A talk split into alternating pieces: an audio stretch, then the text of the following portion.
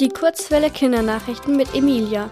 Heute folgende Themen. Erdbeben und bevorstehender Vulkanausbruch in Island, Bambi-Verleihung in München und 500 Jahre alte Steinskulpturen in Mexiko. Reykjavik. ExpertInnen rechnen mit einem Vulkanausbruch in Island.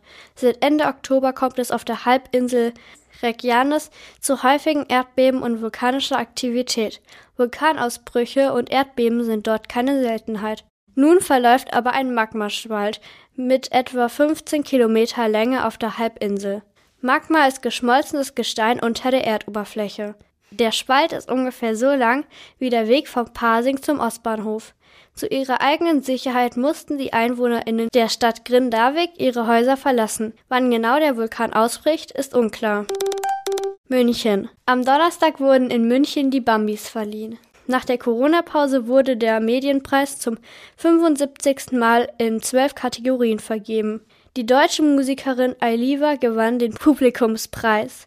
In der Kategorie Schauspielerin National wurde Caroline Herfurth ausgezeichnet. Auch die schwedische Sängerin Sarah Larson erhielt einen Bambi in der Kategorie Musik International.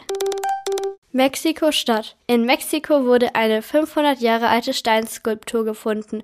Sie wurde bei einem Erdbeben in Mexiko-Stadt entdeckt und stellt einen Schlangenkopf dar. Forschende glauben, dass die Skulptur von den Azteken stammt. Damit wäre sie schon 500 Jahre alt. Der Kopf ist 1,80 Meter groß und wiegt 1,2 Tonnen. Das ist fast so schwer wie ein Auto. Der bunt bemalte Schlangenkopf ist nahezu perfekt erhalten. Er wird in einer speziellen Klimakammer aufbewahrt, damit er nicht kaputt geht. Erst wenn die Schlange stabilisiert ist, soll sie in einem Museum ausgestellt werden.